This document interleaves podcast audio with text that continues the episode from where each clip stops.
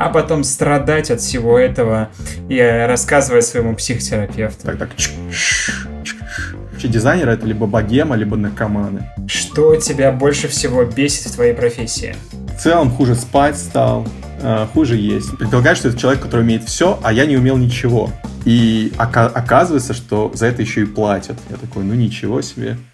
Привет, это подкаст «Хочу войти», и меня зовут Дима Бицак. А я Саш Куреев. Мы работаем продукт-менеджерами и пытаемся построить классную карьеру в технологических компаниях. В свой подкаст зовем ребят из разных IT-профессий, спрашиваем их про карьеру, текущие проекты, ну и просим дать советы новичкам, попутно сами обучаясь.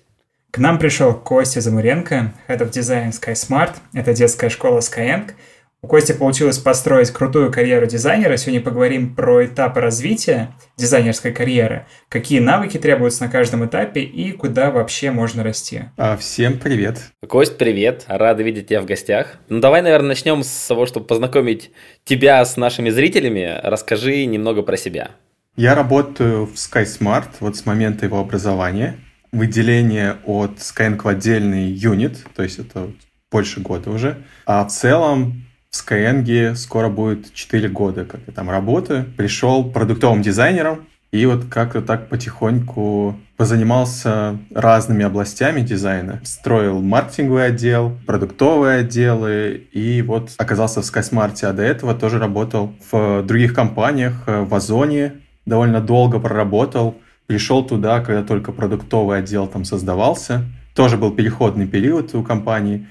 И это было забавно, потому что когда я только пришел в Озон, там было всего два продуктовых дизайнера. Это странно сейчас это вспоминать, потому что страшно представить, сколько сейчас там дизайнеров. Я периодически общаюсь с ребятами. В общем, не сосчитать. До этого работал недолго в студии, а в самом начале своей профессиональной жизни я успел поработать тестировщиком. Два с половиной года. Это это интересно. Ничего себе, вот это путь. Слушай, невероятно интересно узнать про вот этот переход, то есть два с половиной года тестировать и потом прийти в дизайн. Как это произошло и почему? Ну, это, как и все в моей какой-то профессиональной жизни, а произошло не, не от каких-то положительных эмоций, а наоборот, у меня все, к сожалению, так работает. Это какая-то тема, которую я со своим терапевтом обсуждаю. У меня все работает от, от противного от, от негатива. То есть э, я работаю тестировщиком уже где-то на, через полтора года, я понял, что это вообще не мое. Я ненавидел эту работу. Это, наверное, самая неблагодарная работа в IT, которая только есть. Это может подтвердить каждый тестировщик. Вот. Блин, но есть куча тестировщиков, которые любят свою работу, особенно руководители подразделений тестирования, которые должны говорить о том, что они любят свою работу. Ну, да, да, которые раздают задачи другим ребятам. Не, это, это так, ну, то есть это, это очень важная работа. Вот в этом какой-то подвох. Это очень важная работа, но при этом как правило, в большинстве компаний она ценится в меньшей степени. Неважно, где, где ты работаешь, там, в западной компании, у нас, это какая-то боль тестировщиков. С одной стороны, ты выступаешь неким таким последним звеном качества, да, то есть если что-то идет не так, главный ответственный это ты. То есть разработчик, но может сказать, а, не досмотрел. Но конечный ответственный ты как тестировщик. При этом у тебя профессиональная некомпетенция. Ну, это, это я так условно называю. В том смысле, что в отличие от разработчика, ты никогда не знаешь, как работает система на самом деле. То есть ты знаешь только какие-то крайние состояния, ты знаешь в целом ее логику, но тебе постоянно приходится угадывать и, и выпытывать из разработчиков, как она работает на самом деле. Ну, судя по всему, это просто, ну, как бы не твоя работа. Да. Но мне кажется, мы, короче, супер углубились в тестирование. Как ты перешел? Что тебе помогло и как ты этому обучился? А мне помогло вот, вот это мое внутреннее э, негодование, фрустрация. Потому что у меня были ровно такие же мысли. Я учился на разработчика, но такой был период, когда мне нужно было супер быстро найти работу. Я думал, ага, сейчас я пойду тестировщиком, и там я буду что-то где-то кодить понемножку. Ну, так вышло. И я вот постепенно перейду в разработку. А пока я работал, я понял, что нет, ни тестирование не мое, ни я не, не смогу быть разработчиком, вот сидеть и писать код 8 часов в день, это просто не мое. Я, я не хочу туда идти. А что мое, я не знал, и как-то так повезло мне. На самом деле это просто везение. Начали приходить задачи, которые, ну, никто не хотел в команде брать на себя, потому что они были не специфичны. То есть, что мы вообще делали? Мы занимались автоматизацией транспорта, наподобие тех, которые работают в Питере, в Москве. Троллейбусы, метро, там, турникеты, система взаиморасчета. И начали приходить задачки из разряда «есть монохромный экранчик, устройство для контролера, который проходит по салону автобуса и считывает проездные билеты и проверяет, нет ли зайцев. И там есть монохромный дисплейчик, на котором нужно что-то писать в разных сценариях. Либо такой же дисплейчик на экране турникета метро. Такого рода задачи. И документация для людей, не, не техническая документация, о том, как прогружать эти терминалы, эти устройства перед поездкой для кондуктора. Не было специальных людей, копирайтеров, райтеров, дизайнеров, еще кого-то, и нужно было эту логику продумывать общение с пользователем на этих маленьких дисплейчиках и писать документацию человеческим языком. Естественно, эти задачи начал брать на себя я, раз не было специального человека. Естественно, потому что я был готов делать все, что угодно, но не тестировать, не свои прямые обязанности. Причем мне, э, мне очень это нравилось. Я начал гуглить и выяснилось, что Тогда это называлось, сейчас уже мало таких вакансий, но тогда это называлось проектировщик интерфейс. Это 10-11 год, даже не, не UX-дизайнер, продуктовый дизайнер такого не было еще термина. Был проектировщик интерфейсов. И юзабилити было такое вот, трендовый такой, такой термин. Были юзабилити студии в обилии. И я, я начал гуглить, оказывается, есть такая профессия, и за нее даже платят деньги. Я просто получал огромное удовольствие, и оказывается, что за это еще и платят. Вот, вот так я зашел в профессию. Угу. А как складывалась карьера дальше? Ты там же продолжил в этой компании, как-то перешел на роль дизайнера, или ты ушел в другую? Ушел, ушел. Вот это было 11 год, 10-11 год. И вообще это все было в Новосибирске. Я из Новосибирска. Если быть точнее, Новосибирский академгородок. Замечательное место. Всем советую побывать там осенью, желательно ранней осенью, либо летом. Уникально. Такого места в России больше нет. Все, я прорекламировал Академгородок. Лучшая, лучшая интеграция, что у нас была пока. Но у меня просто нет своего продукта, чтобы... Вот, поэтому по, по, попиарю, попиарю свой родной город. Да, и тогда не было каких-то вакансий. И те, что были, это был такой на все руки мастер, то, что в Новосибирске. То есть человек, который и иконки нарисует, и иллюстрации, и тогда еще называлось веб-дизайнер. Тоже странно сейчас вспоминать, что такое веб-дизайнер. Предполагает, что это человек, который умеет все, а я не умел ничего, кроме как писать каким-то образом документацию для людей и продумывать сообщения в монохромных экранах. Все, на этом мои... Вот. А до этого я никак не интересовался никакой базы, там, художки, что-то про композицию. Я не знал ничего. Настолько у меня все было плохо и отбито чувство прекрасного, что для меня была проблема и вызов пойти в магазин купить себе одежду, потому что я, я помню, я гуглил, как люди покупают рубашки и э, свитера себе, ведь они как-то матчиться должны друг с другом. Значит, есть какой-то алгоритм. То есть у меня был так мозг построен, что я просто не понимал, как люди это делают. Вот. Поэтому я не нашел работу в Новосибирске, именно проектировщика интерфейсов, так узко. А такой на все руки мастер я себя ну, не видел в этом. И я начал гуглить, нашел вакансии проектировщика в Киеве, Петербурге и в Москве. В Москве мне было где на первое время остановиться, поэтому я сделал тестовое. Я не владел никаким графическим инструментом, абсолютно вообще. Ни, даже для себя я ни, никогда не открывал Photoshop, ничего. Но был такой инструмент. Вот я сейчас себя чувствую дедом, который рассказывает про вот эти как перфокарты, про вот эти телефонные номер, набиратели, которые так кружочком так так был такой инструмент бальзамик макапс. Это был прорыв, ну то есть это уникальный инструмент. Это такой инструмент, в котором можно быстро накидывать прототипы, тоже VC-Wing, ну просто очень простой, даже не редактор. Собирать прототипы из готовых компонентов, где компоненты как будто бы от руки нарисованы. А смысл был в том, что если ты накидываешь подобного рода редакторы, где компоненты так небрежно, специально небрежно а, нарисованы, то ты не будешь в перфекционизм работать, потому что тебе это не нужно. То есть инструмент настраивает на быстрый скетчинг в некотором смысле. Это был самый простой инструмент, для, которого, для освоения которого нужно примерно минут 5, значит, 4 минуты, чтобы установить Adobe Air, это платформа, на которой он работал, и одна минута, чтобы, собственно, открыть интерфейс, разобраться. Вот, я сделал тестовое задание в одну московскую студию, сделал, отправил, собрал вещи, сел на поезд. На самолет не было денег, на поезд сел. Из Новосибирска Москва идет двое суток. А я сел, упаковал свой компьютер, это не ноут, компьютер просто, ну, системный блок. Вот. И поехал, приехал, распаковал через двое суток, а, значит, э, читаю почту, и там мне пишет э, руководитель этой студии, уже несколько писем мне написал, пока я ехал. Говорит, ты где? Почему не отвечаешь? Давай общаться. Ну, в общем, много писем написал, я такой, о боже, позвонил, и все, прошел собес, не знаю, почему меня взяли. Нет у меня версии. Я не умел ничего абсолютно. Они знали, что тебе нечего терять. Ты только что привез системный блок в Москву, и тебе негде жить. Такие, окей, это наш человек. Да, причем мне на собеседовании, так как они ну, поняли, что, в принципе, мне не, нечего спрашивать про опыт, спросили, какие книжки я читал. Я прочитал ровно одну книгу. Это Алан Купер об интерфейсе. Есть такая книга классическая, можно сказать. И единственный инструмент — это бальзамик макап. И, видимо, поняли, что, ну, там, Влад, Влад Головач, он понял, видимо, что с меня брать нечего, поэтому говорили о литературе на собеседовании. Он спросил, какая последняя книга из тех, которые прочитал, мне понравилась. И мы обсуждали эту книгу вместо того, чтобы обсуждать дизайн.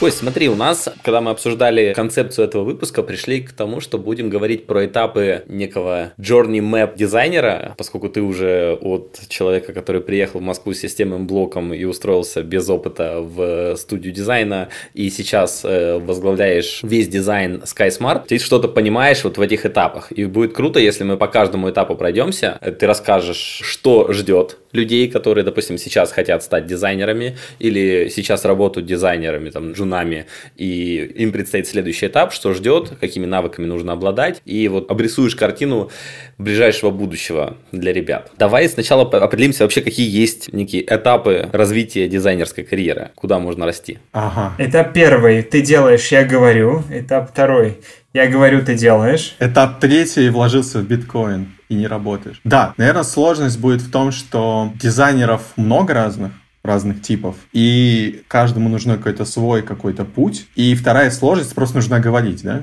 э, в самом начале. Даже если мы договоримся о том, про какого дизайнера мы говорим, ну, условно говоря, продуктовый дизайнер, да, карьера продуктового дизайнера. Даже здесь сложность в том, что что мы используем один термин, а имеем в виду под ним совсем разных видов специалистов. Это, к сожалению, это, вот так рынок работает, что термин один, а его значение постоянно меняется. Ну, такую, в общем, оговорку сделали защитили себя от критики. Давай тогда возьмем условный продуктовый дизайнер, хотя коммуникационных, я думаю, тоже где-то рядом будет похоже. Во-первых, нужно получить работу. Вот это как бы шаг один. И здесь уже как бы ловушка существует. Часто люди, которые, ну, уже определились, человек понял, да, хочу, не знаю, дизайнером делать продукты. Даже, может быть, нет у него в голове такой термин продуктовый дизайнер. Просто хочу дизайнером делать продукт. Окей. Вот здесь, в общем, совет, наверное, как можно быстрее попасть в компанию на любую позицию. Ну, дизайнерскую, да? стажер, джун, ассистент дизайнера, как угодно, и насколько это возможно сократить дистиллированную образовательную часть. Я имею в виду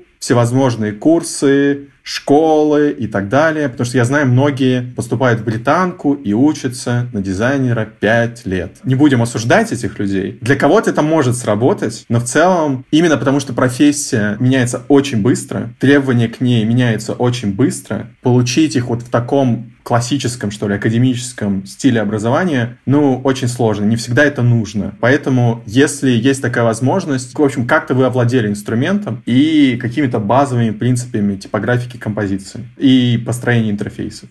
Какие-то книжки прочитали. Пробуйте, уже пробуйте. То есть вот надо в себе как-то вот задавить вот э, самозванца, синдром самозванца, что как же так, я же ничего не умею, у меня только фейковое портфолио из моих просто макапов проектов куда я пойду, как же, ну, типа, надо задавить себе вот это чувство и рассылать, и делать тестовые. Если человек чувствует, что ну, ну совсем какую-то неуверенность, которая ему вообще психологически не дает двигаться дальше, окей, можно взять какой-нибудь курс, но не увлекаться этим. Я в свое время, когда у меня была потребность закрыть вот пробел в образовании, академическом таким образовании, то, как я рассказал, у меня вообще не было никакой базы. Да? Я долго ходил на большое количество курсов. Наверное, я в свое время несколько десятков курсов я прошел. И это было интересно с точки зрения понять, как, как это все работает, но с точки зрения какой-то пользы она была не такой значимой, как если бы я сразу все свои ресурсы пустил на то, чтобы устроиться в классную компанию. А вот какая компания классная? Вот ты Джун, да? Ты понимаешь, что ты э, умеешь мало. Знаешь ли ты вообще, какие компании готовы брать и развивать джунов? Потому что кажется, что далеко не каждая. То есть вот как выбрать, в какую именно компанию э, стоит подаваться? О, окей, это очень просто. Для джинов все очень просто. Вот куда возьмут, туда, туда идите. Правда, ну то есть просто исходя из принципа, что нужно вот этот вот лак, задержку между образованием и работой сократить как можно скорее и получать опыт на реальных проектах и получать образование, какой-то фидбэк о твоей работе от реального арт-директора на реальных задачах. Совет очень простой. Даже джуны знают, какой-то, у них есть какой-то список компаний, на которые они смотрят, на продукты, которых они смотрят. Есть какой-то список ребят, которые них они читают, которые работают в этих компаниях. Можно составить себе этот список, погуглить, не знаю, поресечить, составить, условно говоря, не знаю, 50 компаний. Вот это много, не мало. Конечно, они все будут топовые, но просто в порядке желания пойти туда работать. Да. Странная история. Почему-то э, многие соискатели, ребята, которые, ну, прям хотят работать, они почему-то ждут, пока компания опубликует вакансию. Это тоже загадка. Не нужно этого делать. Ну, просто нужно писать. Любая развивающаяся компания, она нанимает все время. И даже если у них сейчас не открыта позиция, она откроется в следующем квартале точно или в следующем месяце.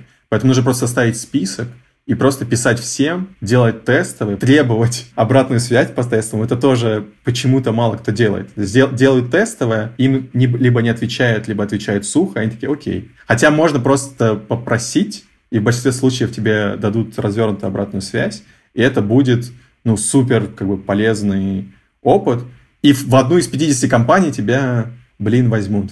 Так, мы, кажется, разобрались, как найти работу. Давай попробуем в двух словах. Чем занимается джун-дизайнер, вот чем ограничивается его зона ответственности и какие типично задачи ему могут давать? Ну, это опять же э, зависит от, но в целом, мне кажется, это Здесь схоже с любой другой профессией. Наверняка у разработчиков то же самое, у аналитиков, не знаю у кого. Что как бы задача джуна — получать уже достаточно хорошо формализованную задачу на входе и выдавать, ну, если мы говорим сейчас уже про дизайнер, выдавать какой-то а, визуальный артефакт. Вот здесь как бы у джунов в вот этом распределении думать и делать, фокус на делать. Нужно много-много-много рисовать. Отрисовывать по очень хорошо сформализованному поступающему джуну от а, более старшего дизайнера задач. Получать фидбэк и переделывать. Делать и переделать, делать и переделывать. Ну смотри, а что нужно сделать джуну, чтобы перестать быть джуном? Как же это у Пелевина было? Один из героев спрашивает, а за что, за что дают орден? Говорит, ты знаешь, вот орден не дают.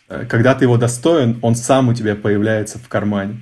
Мне кажется, здесь также работает. Ты просто через какое-то время, когда твои более старшие коллеги видят, что ты щелкаешь задачки, что ты в целом пунктуален, что тебе можно ну, особо не присматривать за тобой, да, вот на твоем уровне постановки задачи, тебе можно ее отгрузить, и ты точно ничего не забудешь, макеты все в порядке, все требования учтены и так далее, и так далее. И за тобой можно уже меньше как бы следить, и, как правило, даже особо делать ничего не нужно, тебе просто начинают потихонечку отгружать больше ответственности. Ты по-прежнему какое-то время ты будешь, скорее всего, на позиции джуна. То есть это не какой-то переключатель. Вот ты работаешь, работаешь, потом, ага, сработал триггер какой-то, там кто-то дернул за рубильник, ты такой, а, теперь ты middle дизайнер, и сразу, вот, не знаю, сознание расширилось. Вот такого нет. То есть тебе потихонечку больше отгружает ответственность, и в какой-то момент ты себя обнаруживаешь уже middle дизайнером, которому задачу дают уже более бизнесовой постановки. На самом деле в любой компании твой руководитель, он в этом заинтересован. Да? Он, он не заинтересован в микроменеджменте тебя. Он хочет и вкладывается в тебя, вот Art Direction, ведь face-to-face это все инвестиция времени. Он вкладывается в тебя для того, чтобы, чтобы через какое-то время, в надежде, что через какое-то время такого количества внимания тебе будет не нужно для решения задачи, тебе можно уже просто делегировать более и крупные куски, и с, с более такой, ну, с менее формализованной постановкой. Вот ты перестал быть джуном, то есть что, ты сразу лидом становишься, или у тебя сразу есть подмастерье, и ты такой ходишь с умным лицом, раздаешь комментарии? Ну, опять же, если мы говорим сейчас про условного продуктового дизайнера, в коммуникации это может быть немножко более вариативно. Да, но это сейчас, если говорить про это, это будет некое сред... среднестатистическое описание позиции продуктового дизайнера. А, да, то есть ты, ты какая-то уже самостоятельная единица, и дальше зависит от структуры компании, то есть насколько это большая компания, в каком юните ты работаешь. Но условно можно сказать, что ты работаешь в команде, где у тебя есть продукт, э, не знаю, разработчик, аналитик, э, тестировщик, и вот ты такой замечательный дизайнер, и тебе уже ставят задачи бизнесовые, ты уже сам с продуктом как-то понимаешь верхнеуровнево, что нужно делать, потом уже сам собираешь, ходишь все данные, э, с аналитиком общаешься, значит, уже формализуешь, переводишь бизнес-постановку какое-то решение, предлагаешь его, вы там скорите, и так далее, и так далее, и так далее. И вот, ну, то есть самостоятельно единица, вот член команды.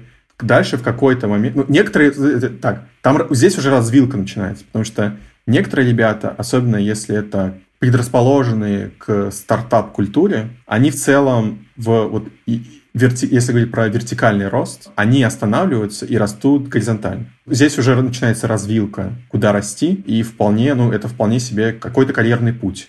То есть, когда дизайнер в целом ищет специально стартапы, где вот он один такой, или их там пара, пара равнозначных дизайнеров, пара, тройка, четверка, то есть нет какой-то иерархии, и в этом смысле дизайнер не качается в менеджмент вообще, ну, потому что это не нужно, но тратит время на то, чтобы получить какие-то смежные компетенции, ну, не знаю, разработка, да, есть стартапы, где просто нет времени там рисовать макеты, объяснять разработчику, там нужен разработчик слэш-дизайнер, и вот есть какое-то количество дизайнеров, которые тратят все свободное от основной работы время в изучение программирования, и вот они вот так работают, и когда стартап э, вырастает, и там все-таки появляется необходимость какой-то иерархии, они просто выходят оттуда и идут в следующий стартап, и на, на таком, ну, доводят до того же уровня, и идут следующий, и это тоже себе вполне какой-то карьерный путь. Или могут не в разработку. Есть ребята, которые, наоборот, в какую-то смежную дизайнерскую специальность, например, в 3D куда-нибудь, 3D-анимацию, и получается такой продуктовый дизайнер за сверхкрутым э, визуальным скиллом, который может, кроме того, что еще функционально затащить задачу, еще сделать какую-то магию, которую не может другой дизайнер. И да, это, эту задачу можно заусорсить отдельному 3D-дизайнеру, но вот он сочетает в себе это все. Вот, и может очень быстро это делать. Вот, есть такая развилка. Но многие, да, выбирают более какой-то такой привычный традиционный путь, то есть когда они растут еще и вертикально. В этом случае все просто происходит. Компания дорастает до того момента, когда ну, нужно уже нанимать ребят, и часто нужно нанимать под какие-то задачи. В общем, не всегда возможно просто рядом поставить дизайнера возникает часто проблема все равно построение какой-то иерархии, в смысле, чтобы были какие-то, ну, ответственные. Вот, чтобы спрашивать, там, условно говоря, с одного человека, и чтобы один человек, ну, в себе экспертизу копил. Не, не работая при этом или работая мало руками при этом. Ну, тогда просто встает вопрос, что нужно нанять дизайнера, его нужно, во-первых, нанять. Это само по себе отдельная работа. Вот а во-вторых, проанбордить и дальше вот как-то развивать, проверять работу и так далее. Как вот выглядел у тебя этот этап middle специалиста? Как долго он длился и что происходило в этот момент? Ну, у меня он долго длился. Ну, то есть я условным мидлом стал еще в Озоне, и там таким проработал дизайнером года полтора-два, в Skyeng еще год. То есть, наверное, то есть я такого запоздалого развития. У меня появился, наверное, какой-то дизайнер, первый дизайнер, которого я нанял, где-то на четвертый год, года через три, да, когда я уже работал условно мидл специалистом. И это произошло параллельно по двум направлениям. Первое это в продукте. На тот момент продукт у меня был, который посоветовал своего проверенного фрилансера, с которым он до этого работал в других компаниях и в агентстве. Мы дали ему одну задачку, которую мы вместе в таком тесном контакте мы ее решали. Было все ну, замечательно. Какие-то вещи нужно было подтянуть, он подтянул, и мы его потихонечку перевели на, ну, в штат, на full time. И до сих пор, кстати, работаем вместе. А в другом направлении там, у меня появился интерес строить маркетинговый отдел, будучи продуктовым дизайнером, мне просто было больно смотреть на, ну, на, на, на все там лендинги, на все, что у нас происходит в маркетинге. А там не было какого-то человека, арт-директора, который мог бы это все настроить. Так как у меня все работает на негативной энергии, я просто не мог себе как бы Вот, поэтому я вот пошел туда, не знаю, почему меня вообще слушали, просто пришел какой-то чел и начал, типа, всех учить жизни, что вы все делаете. Ну, и, и там нужно было, да, нанимать дизайнеров, не нанимал никогда раньше, но вместе с HR мы вот как-то каким-то опытным путем, методом проб и ошибок наняли человека. Ты сначала как бы получаешь компетенции до какого-то уровня, там, ведущий, middle, неважно. И только когда ты уже, уже им стал, ты получаешь э, некий такой, ну, официальное признание. Вот, поэтому там была точно такая же история. Я просто был продуктовый дизайнер, который половину времени проводил в продукте, а вторую половину мне почему-то разрешали. Ну, там много свободы было в Skyeng в то время мне разрешали заниматься построением маркетингового отдела, отдела маркетингового дизайна. И вот я там тоже нанимал людей, и вот как-то, ну ничего. А расскажи, чем, какие трансформации произошли с тобой после того, как ты стал Head of Design? Чем а, вообще занимается такой человек? А, о чем у тебя голова болит, в общем, каждый день? Ну, во-первых, она просто болит. А вот. Во-вторых, уровень тревожности у меня повысился. Он мне в целом я тревожный человек. В целом хуже спать стал, э, хуже есть. Но помогает спорт. Вот так изменилась моя жизнь. Ребят, приходите ко мне в команду. Да, да, да. Это интересно. Это просто я в последнее время про это думаю. Чем больше я про, про это думаю, тем больше прихожу к мысли, что здесь какой-то есть подвох. И опять же, возможно, это касается, я уверен даже, что это касается не только дизайна. Ну, в общем, что, приходится много учиться тому, чего я раньше не знал и не умел. Это вообще такая особенность всех руководящих позиций, когда ты вырастаешь из, э, ну, из специалиста. Чтобы войти в профессию, мы начинали с женов, да? Когда говорили, что просто нужно много делать, еще больше переделывать. Это какая-то работа, которая отсеивает ребят, э, которые любят поговорить, пофилософствовать. Не всех, но, но такой сильный фильтр, да, то есть это работа, которая ну, требует усидчивости определенной. И, как правило, так уж получается, более расположены к ней интроверты. То есть ты должен просто сидеть, много смотреть примеров, а, много переделывать, много читать, повторять и так далее.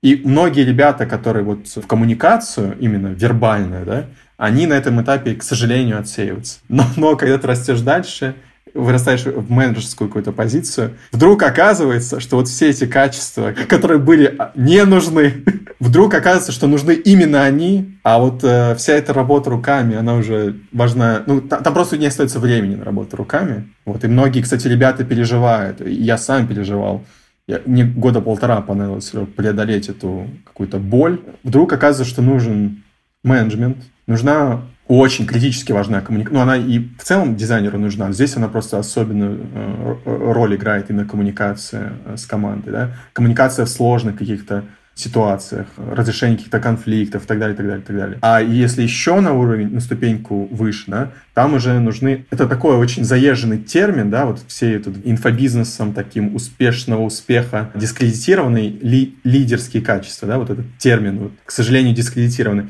Но это в самом деле есть. Но это что-то, какие-то качества проповедника, я по-другому не могу сказать. То есть, если есть команда, есть э, компания, очень сложно, чтобы все работали в унисон, даже при очень классной культуре компании, даже при очень классной системе прямой обратной связи и так далее, и так далее, и так далее. Все равно там есть конкуренция каких-то идей, практик, культур компании.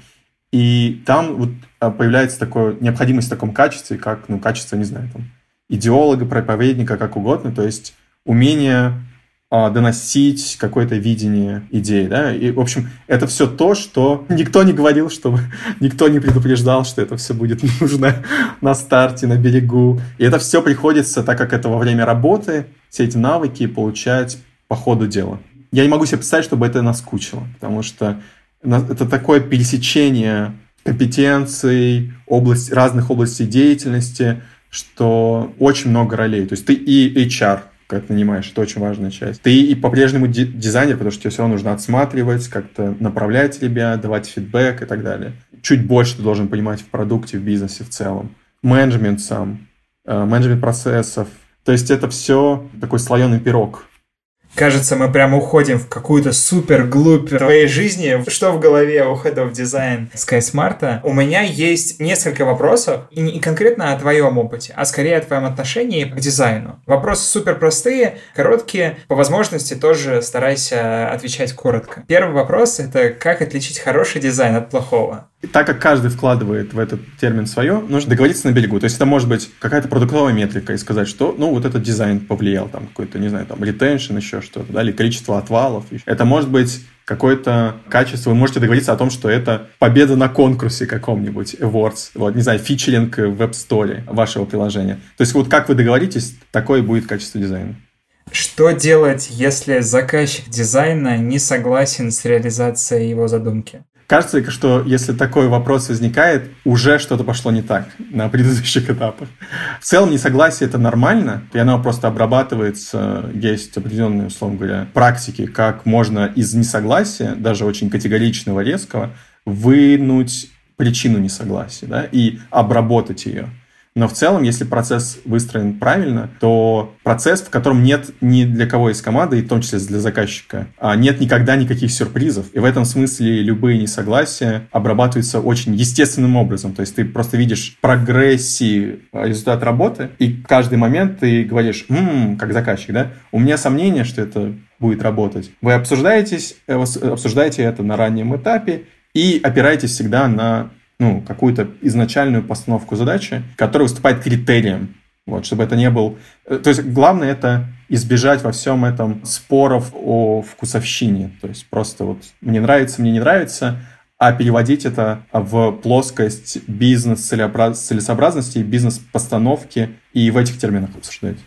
Что тебя больше всего бесит в твоей профессии? Глобальный расфокус. Многосоставная профессия, и ты отвечаешь за очень большой кусок, даже не просто работы, а коммуникации. Дизайн, он, он как бы в целом, дизайн отдел, дизайнеры, они очень глубоко во многих процессах и с разработкой у них есть очень большие зоны пересечения. И с бизнесом, очевидно, с маркетингом, с контентом и так далее, и так далее. Очень много нужно делать, очень много нужно разруливать. И из-за этого очень сложно, как, допустим, просто продуктовому дизайнеру, специалисту, да, внутри команды, очень сложно сфокусироваться на чем-то одном и ну, просто спокойно работать. Возможно, я что-то делаю не так, но у меня, допустим, одно из следствий этого проблемы это расфокуса — остается мало времени подумать. Подумать и что принимать качественные решения.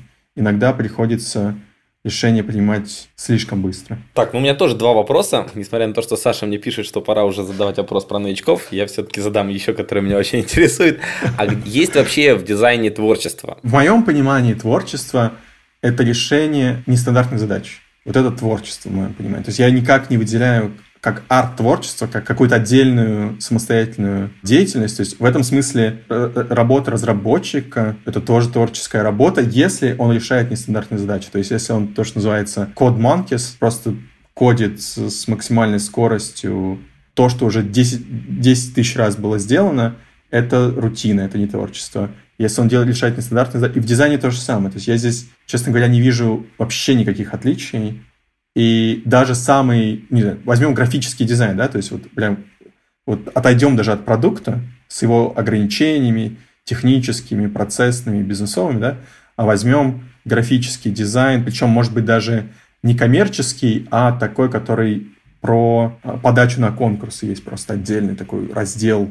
Есть ребята, которые занимаются и графическими экспериментами для того, чтобы ну, как-то вот расширять какие-то ну, как бы, границы э, визуального.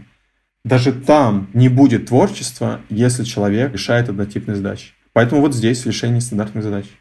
Окей, ну и последний наш вопрос, который мы задаем всем гостям. Дай совет э, начинающим специалистам, какую-то выигрышную стратегию, как быстро э, достичь хороших результатов в этой профессии и там стать медлом, вот допустим. Первое – это, если у вас есть деньги на психотерапевта, поработайте с психотерапевтом, поборите свой комплекс самозванца, задавите его. Второе – просто много повторяйте, много смотрите дизайн. Насмотренность – это ключевое здесь. То есть просто собирайте, откройте свой Pinterest, арену и собирайте много красоты, анализируйте, задавайте себе не только вопросы, как это работает с точки зрения верстки, но и что вы чувствуете. То есть вы видите какой-то дизайн, Просто такая саморефлексия, да, что я чувствую. Третье – это, ну, просто много практики.